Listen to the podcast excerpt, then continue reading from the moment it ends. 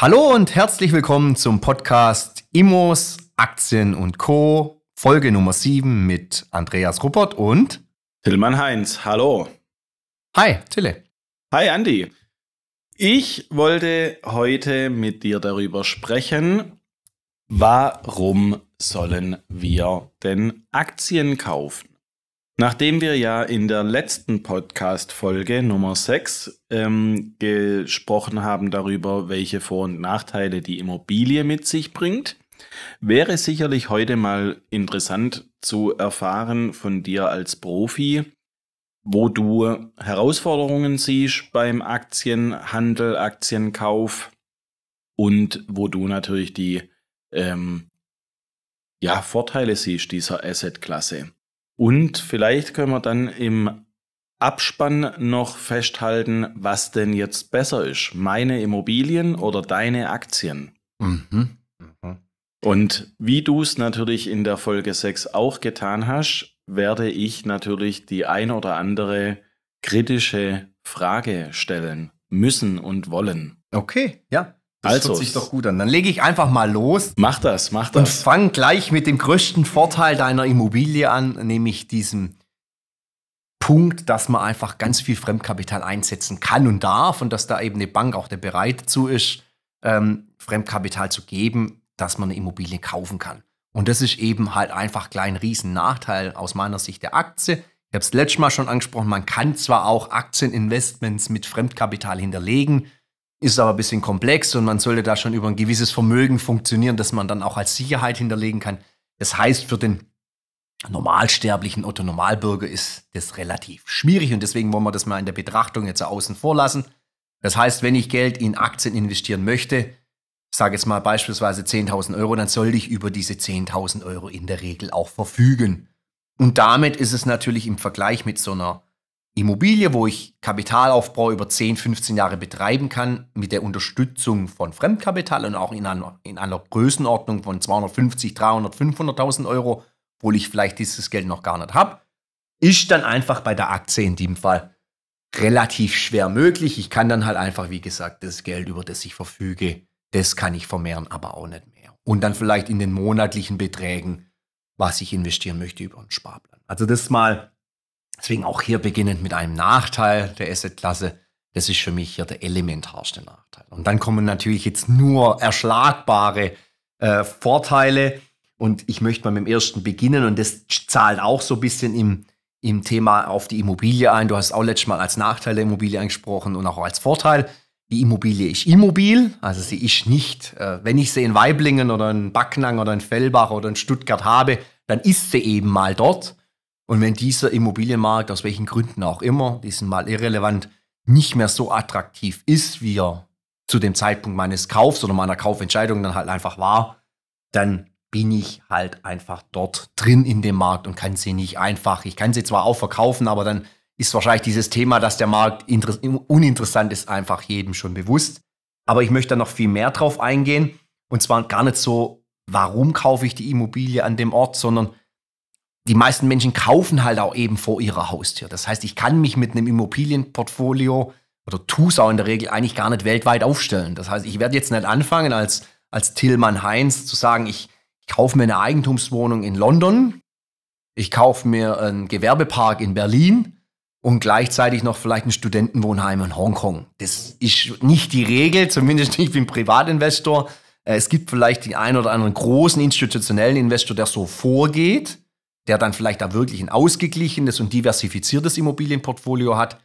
Aber in der Regel ist es dann doch so, dass ich sage, okay, der, der Immobilieninvestor hier aus der Region, der fängt halt an zu kaufen, wie wir es gerade gesagt haben, bei sich in, im Nachbarort, im eigenen Ort oder dann vielleicht auch mal im Umkreis 100, 120, 150 genau. Kilometer.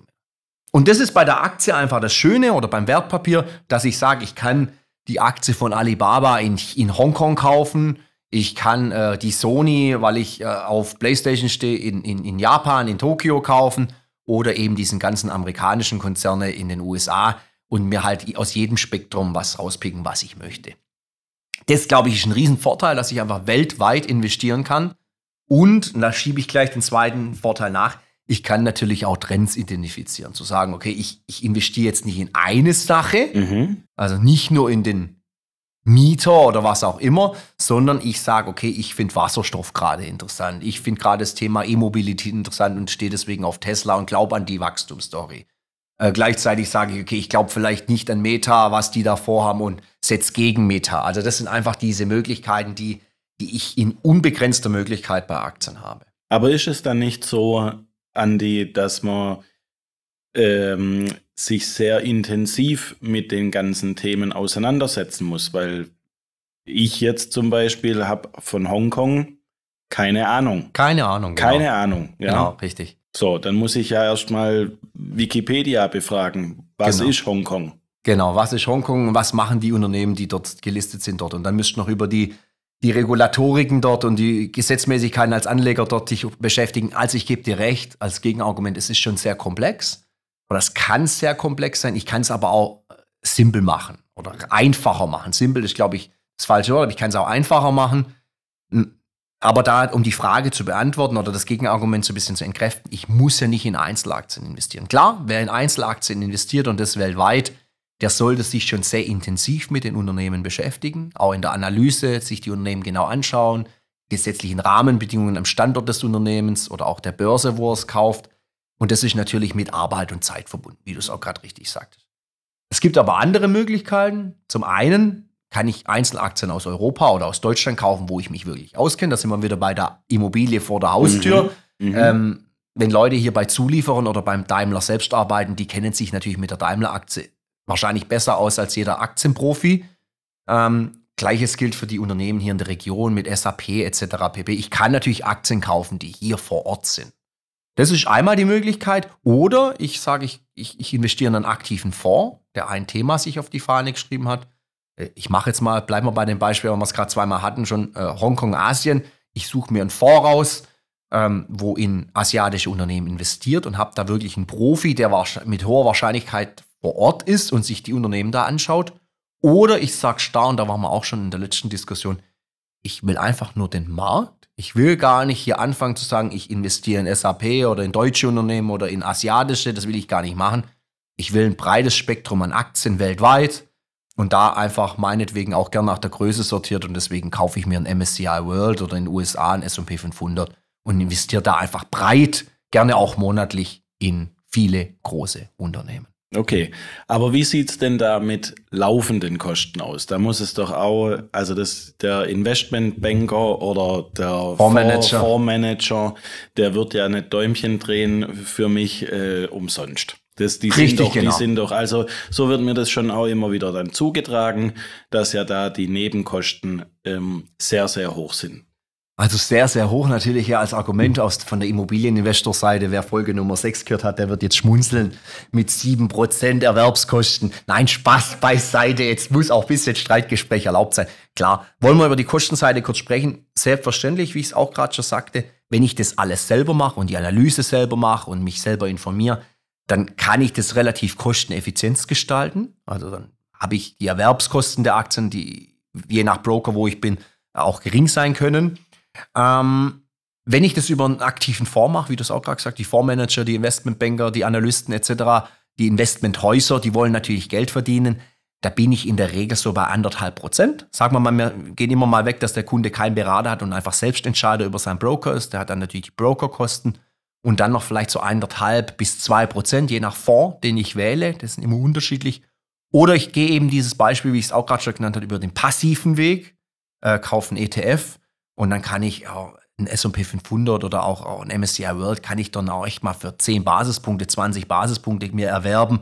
Also überschaubarer Kostenblock, wo ich dann sage, okay, das ist auch für den Kleinanleger, der sagt, okay, ich will nicht, dass viel von dem Geld, ich kann nicht viel investieren und will auch nicht, dass der viel für Gebühren weggeht. Das kann ich investieren. Aber grundsätzlich, um vielleicht das Thema Kosten abzurunden, das Investment, das hast du, glaube ich, auch letztes Mal mit der Immobilie gesagt, ist natürlich immer nicht über ein Zeit. Man sollte das Investment grundsätzlich nach dem Preis bewerten, weil äh, es gibt aktive Fonds, die haben dann eben 2% Kosten und vielleicht auch noch eine Performance-Fee drin. Das gibt's alles. Aber die Abrechnung sollte ich natürlich nach einer gewissen. Natürlich sind die Kosten wichtig, aber die Abrechnung muss ich natürlich an einer gewissen Zeit machen, weil es natürlich gerade äh, Spezialfonds gibt, die eine gewisse Expertise in einem Bereich haben. Und die muss ich dann natürlich mir mal ein, zwei Jahre anschauen, vielleicht auch die Vergangenheit. Und wie haben die denn da performt und haben die ihre Gebühren, die dann vermeintlich hoch sind, auch verdient. Und wenn sie es verdient haben, dann glaube ich, ist auch jeder bereit, einen Betrag zu investieren, wenn ich da einen Profi dran habe, der das gut macht. Okay. Und ähm, jetzt bin ich gespannt, wie du mein nächstes Gegenargument entkräften willst. Aha. Und zwar werden natürlich auch immer die Stimmen laut des Totalverlustes des Geldes. Muss man ja ganz offen ansprechen. Ähm, der Aktienmarkt unterliegt ja ähm, gewissen Schwankungen, gewissen Einflüssen. Die können äh, von politischen Statements bis hin zu einfach generell irgendwelchen wirtschaftlichen äh, Themen vorhanden sein. Ja. Ähm, und da gibt es ja dann schon immer das äh, Horrorszenario, dass einfach der gesamte Aktienmarkt äh, einbricht. Hatten wir jetzt, glaube ich, auch erst äh, vergangenes Jahr mal das Thema kurz ja. Ähm, auf der Fahne. Und wie, wie würdest du das den Zuhörern ähm, erklären, dass das möglich ist oder nicht möglich ist? Also zum einen natürlich ist es möglich, dass eine Aktie, ich mache jetzt mal ein Beispiel von 100 auf 0 fällt. Siehe Wirecard, haben wir alle beobachten können, war eins dieser Negativbeispiele und die gibt es natürlich auch, weil man einfach, selbst wenn man äh, vermeintlich sehr gute Recherche betreibt, obwohl ich da eine, eine gesonderte Meinung zu habe, aber das ist auch was für eine andere Podcast-Folge, äh, vermeintlich gute Recherche betreibt, trotzdem sowas passieren kann, wie eben dort passiert ist. In dem Fall einfach Betrug. Aber das muss man natürlich dazu sagen, dass da Betrug vorlag und das kein Unternehmen ist, das jetzt wirklich noch versucht hat, sich zu entwickeln. Aber es gibt natürlich auch Insolvenzen, weil die wirtschaftliche Lage schlecht ist. Ähm, die gibt es natürlich auch. Und deswegen, ja, klar, das Statement, eine Aktie kann auf Null gehen, eine Aktie kann einen Totalverlust beinhalten. Aber da sollte man immer zwei Dinge mitnehmen. Und das ist, glaube ich, für jedes Investment, egal ob das eine Immobilie, eine Aktie, ein Oldtimer, ein Whisky ist. Ich glaube, man sollte ein bisschen einen längeren Anlagehorizont mitbringen. Ich kann nicht hingehen und sagen, okay, ich kaufe heute äh, im Mai Aktie und verkauft die im Juli wieder mit exorbitanten Gewinn. Das ist sicherlich die falsche Herangehensweise. Das kann man machen, äh, ist aber nicht empfehlenswert aus meiner Sicht. Man sollte einfach einen langen Anlagehorizont haben. Wenn ich lange Anlagehorizont meine, dann sollte mindestens mal vier, fünf Jahre mitgebracht werden, eher sieben bis zehn oder sogar länger. Das ist eine, wirklich eine Langfristgeschichte. Du hast auch letztes Mal gesagt, die Immobilie ist immer ein bisschen was für die Altersvorsorge. Und äh, hier sollte auch einfach mit Blick äh, einfach dazu geschaut werden, dass ich ein Vermögen aufbaue und zwar in Ruhe mit Kontenance und nicht zocke. Das ist mal das Erste, also das Thema Zeit. Und der zweite Punkt ist einfach, dass ich drauf schaue, dass ich breit diversifiziert bin. Ich kann nicht sagen, ich setze alles auf ein Pferd. Und das war ja auch vorher mein Argument, äh, auch nochmal zur Immobilie, zu sagen, ich, ich brauche nicht das eine Objekt an der einen Straße, wo gut sein könnte oder wo aktuell gut aussieht ich muss mich breit aufstellen. Ich sollte wirklich schauen, dass ich viele Länder drin habe. Ähm, ich sollte schauen, dass ich vielleicht auch viele Abdeckungen über die Branchen drin habe. Jetzt nicht nur alles auf amerikanische Tech-Unternehmen setze, weil die ja in den letzten Jahren so toll gelaufen sind und ich überzeugt bin von, von den ganzen Plattformen wie Amazon oder den Produkten von Apple etc. pp. Ähm, ich sollte mich einfach breit aufstellen und dann habe ich natürlich die Wahrscheinlichkeit, dass alles gleichzeitig fällt, die ist dann einfach auch schon ein Stück weit ausgemerzt. Aber klar, es gibt einzelne Phasen, die natürlich ein bisschen schwächer sind. Die sollte ich dann in der Regel eigentlich auch nutzen, um nachzukaufen. Aber da muss ich natürlich dein Argument auch bestätigen. Die gibt es natürlich und da muss man dann halt einfach durch und einfach auch Ruhe bewahren. Und eben nicht den schnellen Finger haben und sagen, okay, jetzt, jetzt gehe ich als Selbstentscheider einfach auch wieder raus aus dem Markt. Okay, wie, wie würdest du denn ähm, das einschätzen können äh, bei dir jetzt äh, in, in der täglichen Praxis? wie viel von solchen emotionalen Gesprächen, wenn mal der Kurs exorbitant fällt oder exorbitant steigt, ähm, hast du denn da? Ich kann das gar nicht prozentual festsetzen. Es gibt natürlich, es sind immer die gleichen Kunden, das will ich mal zum Anfang sagen. Ähm, und es hat so ein bisschen auch was mit der Qualifikation. Das ist natürlich vom Berater abhängig, wie er den Kunden brieft, sage ich mal, wie er den Kunden darauf einschwört, wie er den Kunden auch klar macht, dass sowas passieren kann und wird weil es wird passieren. Man weiß zwar nicht in welchem Ausmaß, aber es wird passieren. Gerade wenn ein Kunde länger als zehn Jahre dabei ist, dann wird in den zehn Jahren sicher was passieren. Ich meine, das ist das gleiche wie bei euch im Immobilienmarkt. Da hat man vor ein äh, paar Jahren auch gesagt, ja, eigentlich kann es ja nie mehr runtergehen. Wieso denn? Und so heißt es halt auch bei manchen Aktien. Warum sollte eine Apple jemals zurückgehen? Warum sollte X-Aktie, Y-Aktie jemals wieder zurückgehen? Die kann nur steigen, weil, weil, weil, weil, weil, weil. Ähm, äh, es ist aber nicht so. Äh, Bäume wachsen bekanntlich zwar, ich sage gleich ins Phrasenschwein, das ist so eine Phrase, Bäume wachsen nicht in den Himmel und das hat sich immer wieder bewahrheitet, egal wie gut ein Unternehmen ist, egal wie gut es aufgestellt ist, ähm, es, es wächst nicht in den Himmel und es gibt immer wieder Faktoren, die einfach reinzahlen. Und deswegen, ja, wir haben schon auch Kunden, die sich bei uns melden und sagen, okay, ich habe Angst, ich will am liebsten alles heute verkaufen. Ähm, aber da muss man die Kunden einfach vielleicht auch nochmal darauf hinweisen, was war der Anlagehorizont, äh, wie viel Atem sollte man haben und äh, einfach mal Ruhe bewahren. Aber klar, am Anfang ist natürlich auch wichtig, wie sprichst du mit dem Kunden, was hat er für eine Risikoaffinität ähm, und schätzt du den Kunden richtig ein, hat der, der, Kunde, der richtige Kunde die richtigen Aktien bzw. die Fonds, richtigen ETFs, äh, je nach seiner Risikogattung. Das ist wichtig. Ja, okay, okay. Klingt spannend und interessant. Ähm, auch ich habe jetzt wieder was äh, mitgenommen, warum Aktien und Wertpapiere im Allgemeinen schon auch sinnvoll sind ähm, zum Anlegen. Nichtsdestotrotz, jetzt muss ich mal rüber gucken, äh, ob es noch weitere Vorteile deines äh, Wissens nach gibt oder ob du schon alles losgeworden bist. Ich glaube, ich will noch eins sagen zum Schluss. Das bezieht sich so eigentlich auf alles. Das ist so ein Plus- und Minuspunkt gleichzeitig und glaube einfach nochmal wichtig und auch glaube ein guter Schlusssatz dann, bevor wir zu unserem Fazit kommen. Ähm, es gibt natürlich diese schwarzen Schwane, beziehungsweise diese unvorhersehbaren Ereignisse, wie zum Beispiel eben Corona. Und äh, da war Corona dann da und hat natürlich für, für Unternehmen wie, wie aus der Reisebranche ist es natürlich gibt es ja nichts Schlechteres. Oder für ein Unternehmen wie McDonalds oder, oder Starbucks, wenn die geschlossen bleiben müssen, gibt es eigentlich ja gar kein schlechteres Urteil. Wie soll ich meinen Umsatz machen, wenn ich nicht offen habe? Gleichzeitig war das natürlich ein extremer Brandbeschleuniger ähm, für so Unternehmen wie Zoom, äh, wo dann sowas angeboten hat. Oder auch, wenn man an Pfizer denkt, die dann später den Impfstoff geliefert haben. Also allgemein die Pharmabranche. Oder auch äh, Unternehmen aus äh, eben Zalando, Delivery Hero, wo alles aus diesem E-Commerce-Bereich kamen war das natürlich ein extremes, ein extremer äh, Beschleuniger ihrer, ihrer Wachstumskurve. Und gleichzeitig dann, wo es wieder geendet hat, ähm, oder Corona dann, sag ich mal, ein Stück weit beendet war und die Märkte wieder offen waren, ähm, ich habe in der letzten oder vorletzten Podcast-Folge schon drüber gesprochen, dass sich so langsam die Touristikunternehmen und auch Airlines so ein bisschen wieder erholen und die Leute wieder so Reisefreude oder äh, Wille entwickeln. Und, und da sieht man, dass das auch immer äh, immer von gewissen Ereignissen geprägt sein kann. Und auch da vielleicht nochmal der Schlusssatz dann dazu, breit aufgestellt sein, weil ich werde nie das Richtige einfach treffen. Und ja, das, das vielleicht schon als Schlusssatz. Ja, da fällt mir noch eine tolle Frage ein. Ähm, vielleicht kannst du da auch noch was dazu sagen zum Thema ähm, Zeitpunkt des äh, Investments.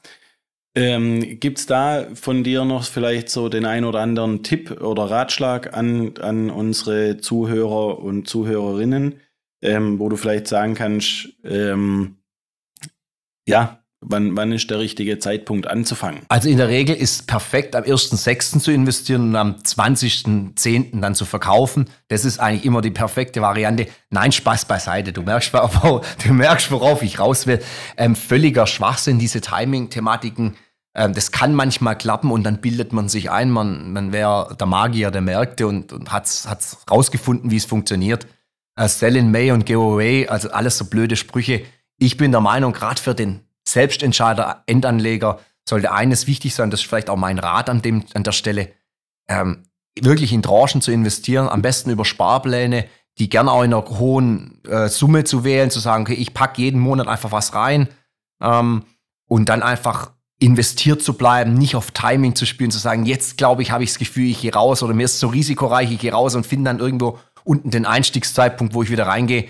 Äh, in der Regel, und ich mache es jetzt wirklich über 15 Jahre, ähm, den richtigen Einstiegszeitpunkt sowohl unten als auch oben zu finden. Man trifft manchmal, aber dann ist es wirklich ganz viel mit Glück verbunden. Tatsächlich, äh, man kann es nicht rauslesen. Ich höre viele Charttechniker, die sagen, jetzt haben wir noch hier, wenn die Schwelle reißt, dann ist vorbei. Ich halte es für Schwachsinn, ganz ehrlich investiert bleiben, gerade äh, als, als, als Endanleger investieren bleiben und, und jeden Monat was nachschieben. Und, und dann macht man eigentlich am wenigsten falsch. Okay, gut. Super. dann äh, haben wir auch da wieder äh, den einen oder anderen Mehrwert für euch hoffentlich generiert. Ähm, Fazit wollten wir jetzt dann noch ähm, an, äh, am Schluss quasi liefern. Ähm, da würde ich jetzt einfach mal schön anfangen. Ähm, ich muss fairerweise gestehen, dass schlicht und einfach beide Anlageklassen ähm, zutreffend sind und jede, jedes, äh, jede, jede Assetklasse für sich seine Vor- und Nachteile liefert. Ähm, letztendlich obliegt es dann jedem äh, Kunden sozusagen selbst, wie er sich entscheidet und wo er sich entscheidet. Natürlich, die Immobilie ähm, ist sicherlich was die Anschaffung angeht, ähm, mehr emotional gesteuert wie ein Aktienkauf, weil man natürlich dann das erste eigene Wohnung zum Beispiel oder mit dem Partner zusammenziehen ins Häuschen oder ähm, mit der Familie dann, weil die sich vergrößert hat, irgendwie ähm, da schöne Momente zu schaffen. Das sind sicherlich so Punkte, die auf das emotionale Konto einzahlen. Ähm, Aktien, Wertpapiere, Fonds äh, im, im Überbegriff liefern natürlich auch entsprechend ähm, Rendite, dienen natürlich nicht zum Wohnen, also eher da der klassische Vermögensaufbau, ähm, den man damit betreibt, während hingegen bei der Immobilie halt auch das Emotionale einfach natürlich eine ganz übergeordnete Rolle spielt. Insofern ähm, würde ich schon sagen, wie ich es gerade schon abschließend gesagt habe, meiner Ansicht nach Beides ähm, richtig, beides wichtig. Ähm, fangt am besten mit kleinen Tranchen an. Fangt an, das ist äh, so, sage ich mal, der Ratschlag, äh, den, den denke ich, wir beide letztendlich Absolut, ja. endlich da so mitgeben können. Ähm, auch Kleinvieh kann, kann Mist machen, wie man so schön sagt. Und insofern ähm, wäre das so mein Fazit, was jetzt Pro und Kontras, nachdem wir jetzt da ausführlich drüber gesprochen haben, darstellt. Genau, so sehe ich es auch. Also ich glaube, das Thema Pro und Contra ist alles auf der Welt hat irgendwo ein Pro und Contra. Es gibt die eierlegende Wollmilchsau nicht, die wird man auch nicht finden im Anlagebereich. Und das, was du absolut richtig gesagt hast, anfangen und tun, das ist, glaube ich, das elementar Wichtigste, bevor sich Leute stundenlang drüber informieren und drüber recherchieren, was das bessere oder das beste Investment ist, ähm, sollten sie einfach loslegen. Und wenn man auch so ein bisschen in den, in den in dem Bereich der vermögenden Deutschen schaut oder auch weltweit oder auch allgemein so ein bisschen einen Blick bei unseren Kunden reinschaut, dann ist es eben am Ende des Tages tatsächlich beides. Äh, beides zu tun, ähm, beides nicht in einem extremen Übergewicht zu tun. Also wir haben natürlich auch schon Negativbeispiele, wo viel zu viel großes Immobilienvermögen haben, aber nicht liquides sind. Gleichzeitig habe ich Kunden, die setzen ausschließlich auf, auf Wertpapiere, wo ich sage, wo ist da die Diversifikation vielleicht auch in dem Bereich? Äh, deswegen hier ein, gesundes, ein gesunder Mix, weil beides einfach Vor- und Nachteile bietet, die sich vielleicht auch gegenseitig aufhebeln. Deswegen macht beides monatlich was in, äh, in, in die Fonds oder in die ETFs oder in die Aktien reinhauen. Einfach ein Grundrauschen aus dem Gehalt raus und dann sich einfach vielleicht äh, irgendwo im Einkauf liegt der Ertrag, eine, eine Immobilie finden, die zu einem passt, wo man gut vermieten kann, wo man sich wohl dabei fühlt. Und dann kann man beides aufbauen, je nach, je nach Vermögenslage und äh, beides immer wieder was dazu tun. Und ich glaube, dann, dann funktioniert es auch mit dem Vermögensaufbau. So, so. Das ist doch ein wunderbares äh, Abschlusswort. Wir sind gespannt, wie euch die Folge gefallen hat, freuen uns äh, auf euer Feedback. Lasst uns ein Daumen, Herzchen, ähm, Sternchen, was weiß ich nicht, alles, wie das heutzutage ähm, genau. genannt wird.